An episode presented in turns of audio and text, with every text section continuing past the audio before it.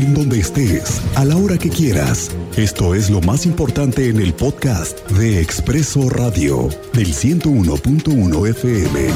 Estéreo Cristal.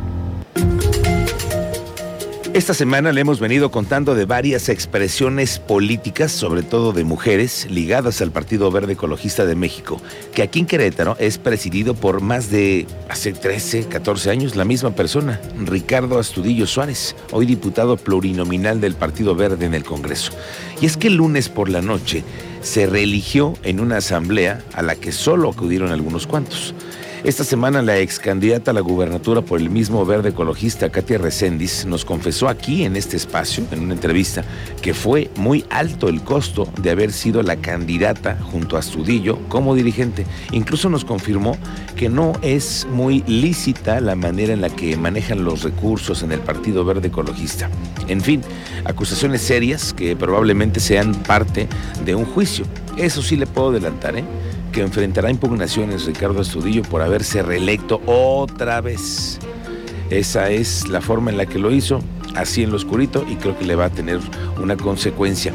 Pero hoy por la mañana nos amanecimos con un comunicado llamado especial de la ex candidata verde, Katia Recendis, que subió a sus cuentas de redes expresando que como candidata sufrió violencia política por parte del dirigente. Y dice en una cuartilla que honor a la verdad y hasta lo resalta en letras mayúsculas, que no recibió ningún pago, ni mucho menos haya haber sido contratada para haber sido candidata a la gubernatura en las últimas elecciones. ¿Y qué ha dicho de todo el señor Ricardo Azudillo? Nada. De esto, nada.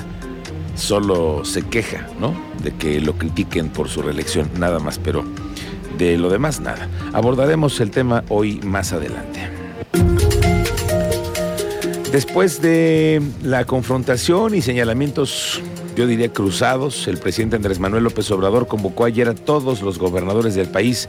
Estuvieron en Tabasco, allá en su tierra. Alejandro Payán nos cuenta cómo te va, Alejandro. Hola, ¿qué tal Miguel Ángel? Muy buenas tardes. Pues efectivamente el gobernador del estado, Mauricio Curi González, asistió el día de ayer a la sexagésima primera, es decir, la 61 reunión ordinaria de la Conferencia Nacional de Gobernadores que se realizó en Villahermosa, Tabasco, la cual fue encabezada por el presidente Andrés Manuel López Obrador y ahí coincidió con el titular del Poder Ejecutivo que se deben sumar esfuerzos para coordinación y colaboración en materia de seguridad y en favor de las y los mexicanos. Eh, cabe recordar que Mauricio Curi rindió protesta junto a sus homólogos el secretario de Gobernación y sus invitados presentes, ya que esta fue la primera vez que el gobernador queretano acude a estas reuniones de la. También eh, cabe recordar que el Consejo Nacional de Protección Civil sesionó en esta reunión y el mandatario estatal ha señalado que Querétaro se trabaja por la consagración del Programa Estatal de Seguridad 2021-2027, cuyo objetivo es mantener la paz pública y la aplicación de la ley, así como garantizar el Estado de Derecho y el respeto a los derechos humanos de las y los queretanos. Al salir de la CONAGO, el eh, nuevo presidente Omar Fayad, gobernador del estado vecino de Hidalgo, eh, recordó que pues eh, van a buscar trabajar en alianza y destacó que también acudieron gobernadores integrantes de esta alianza federalista, la cual pues de alguna manera surgió como un grupo opositor al, a la CONAGO y que buscaba algún tipo de confrontación con el titular del Ejecutivo Federal. Escuchemos las declaraciones del gobernador Hidalgo, Omar Fayad, al salir de esta reunión. Que cerrar filas, vamos a hacer un gran esfuerzo, primero para que todos los que ya no estaban regresen a la CONAGO, estemos todos, México nos necesita a todos y hoy tenemos con esa gran responsabilidad que asumir un nuevo rol como CONAGO, un fortalecimiento del federalismo, una coordinación muy estrecha con el gobierno de la República, con los gobiernos municipales. Tenemos que buscar eh, eh, ahondar en nuestras coincidencias y tratar de dirimir nuestras diferencias y hacer los planteamientos que México necesita. Alejandro. Miguel Ángel, pues efectivamente, y recordar que también, eh, bueno, eh, ya ahora el gobernador Mauricio Curi González integrará también estos consejos de seguridad pública y también el Consejo de Protección Civil, en los cuales eh, realizarán diversas acciones encaminadas a mantener la seguridad, no solo en Querétaro, sino en todo el país, y destacó esta oportunidad de trabajar de la mano con el presidente Andrés Manuel López Obrador. Miguel Ángel. Gracias, Alejandro. Estamos pendientes. Así, bueno, pues la reunión ayer de la Conferencia Nacional de Gobernadores frente la laguna de las ilusiones. Ahí estaban comiendo empanadas, croquetas de camarón, ceviches, chilpacholes, y también pactaron la unidad y la reactivación de la Conferencia Nacional de Gobernadores, una fotografía que no veíamos hace mucho, mucho tiempo. Oiga, aquí le va una nota muy interesante para los que le hemos seguido la pista a lo que sucede con el tema de Caja Libertad y el encancelamiento de su último dueño, el abogado Juan Collado y su socio Juan Antonio Rico, Rico, de acuerdo con la columna de Mario Maldonado, un gran conocedor, por cierto, de los temas político-económico de este país, cuenta hoy en una publicación en el Universal que Juan Collado, luego de dos años y medio de prisión preventiva, Collado, quien, quien además eh, enfrentó enfermo este proceso durante su reclusión, parece que ve la luz al final del túnel y podría ser liberado este fin de semana tras haber denunciado a un grupo de abogados que le vendieron la idea de que su libertad estaba ligada a la de su SOFIPO, que era Caja Libertad, y que inculpara a funcionarios y políticos del más alto nivel de los exenios de Carlos Salinas de Gortari y Enrique Peña. El caso Collado está ligado completamente a esas operaciones y este también pudiera ser un escenario que favorezca para que su socio José Antonio Rico Rico pudiera tener la misma suerte. Pronto lo sabremos. Mire que estas cosas no hay que dejarlas pasar, sobre todo porque por la temporada se va aflojando los corazones y si no escuche lo que le voy a contar, varias personas se sumaron para la construcción de una casa de madera debajo de un puente peatonal con la intención de que tres perros sin hogar puedan pasar la noche. Esta casita de madera se ubica en el puente peatonal que cruza la 57, ahí a la altura de Lomas de Casablanca. Tienen cobijas para que el frío no sea tan extremo, sobre todo que están ahí a pie de carretera, ¿no? Estos animales conviven con los locatarios de la zona. Les mandamos un abrazo. Gracias por la ayuda siempre a los animales. El titular de la Secretaría de Desarrollo Sustentable, Marco Antonio del Prete III, encabezó la entrega de certificados a participantes en el desarrollo y expansión de empresas restauranteras bajo el modelo de franquicias, mismo que se realizó en conjunto con la Canirac y la Universidad Anáhuac.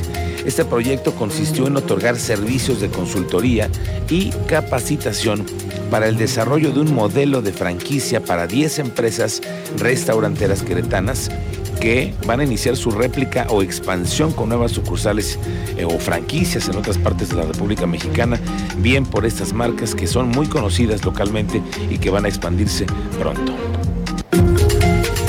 Hoy fue un día de reconocimiento a periodistas y gente dedicada a los medios de comunicación. Diego Hernández nos cuenta cómo te va, Diego. Muy buenas tardes. Ay, se fue Diego. Bueno, regresaremos en un momento más con Diego. El comisionado estatal del sistema penitenciario, Gustavo López Acosta, informó que el 24 de diciembre van a realizar la cena navideña en Los Cerezos. Ahí le va. Este es el menú de los centros penitenciarios varoniles y femeniles. Los que se cuentan aquí. El menú del 24 de diciembre viene así.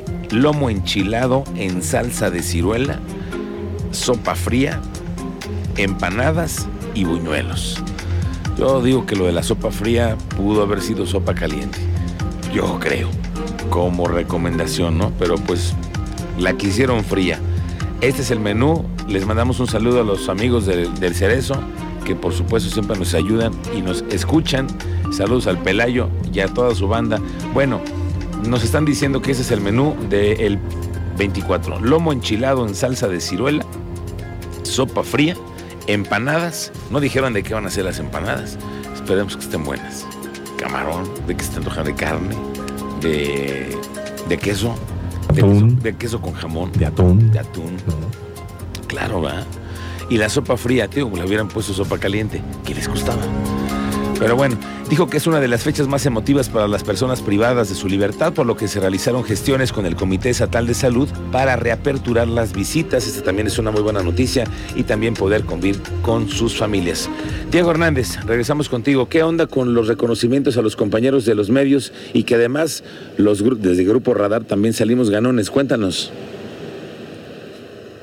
Así es, Miguel Ángel, este, pues se llevó a cabo este evento de periodistas a periodistas en las que se entregaron reconocimientos de trayectoria desde los 60, 50, 40 años hasta los 25 años Y pues en este marco habló el periodista Facundo Galde, que también fue uno de los organizadores del evento, e hizo un llamado a la unidad del gremio. Además nos informó la intención de relanzar esta sociedad de periodistas del estado de Querétaro y para que tengan una nueva dirigencia el próximo año. Aquí podemos escuchar las palabras del periodista.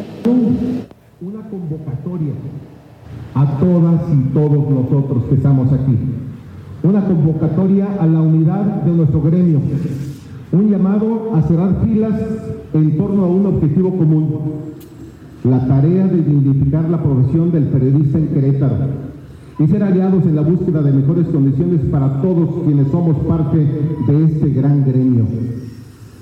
En esta mañana quiero también compartirles que con el objetivo de retomar los trabajos de la Asociación de Periodistas del Estado de Querétaro, organismo que tuve el honor y privilegio de presidir del 2010 al 2012, quienes encabezamos la iniciativa para realizar este evento, habremos de retomar el trabajo para reencauzar a nuestra asociación y buscar que en el término de un año cuente con una nueva dirigencia Diego, ¿quiénes fueron los, los eh, galardonados aquí en el Grupo Radar?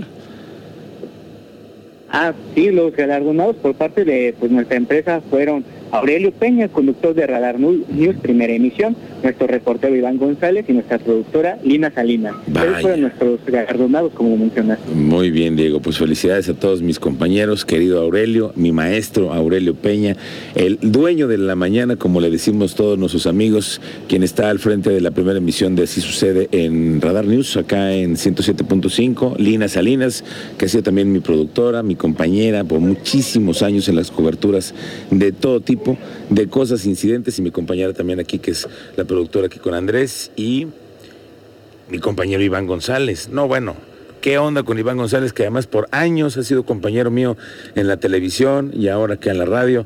Pues enhorabuena para todos nuestros amigos y nuestros compañeros, nuestro reconocimiento, nuestro aprecio, nuestra solidaridad siempre y nuestro acompañamiento. Gracias Diego por tu reporte. Muy buenas tardes. Bueno, ya circulan los pósters de Se Busca de los Chapitos, los pósters de Se Busca de cada uno de los cuatro hijos del narcotraficante Joaquín El Chapo Guzmán, y en los que se ofrecen recompensas de hasta 5 millones de dólares por la información que conduzca a su arresto y condena.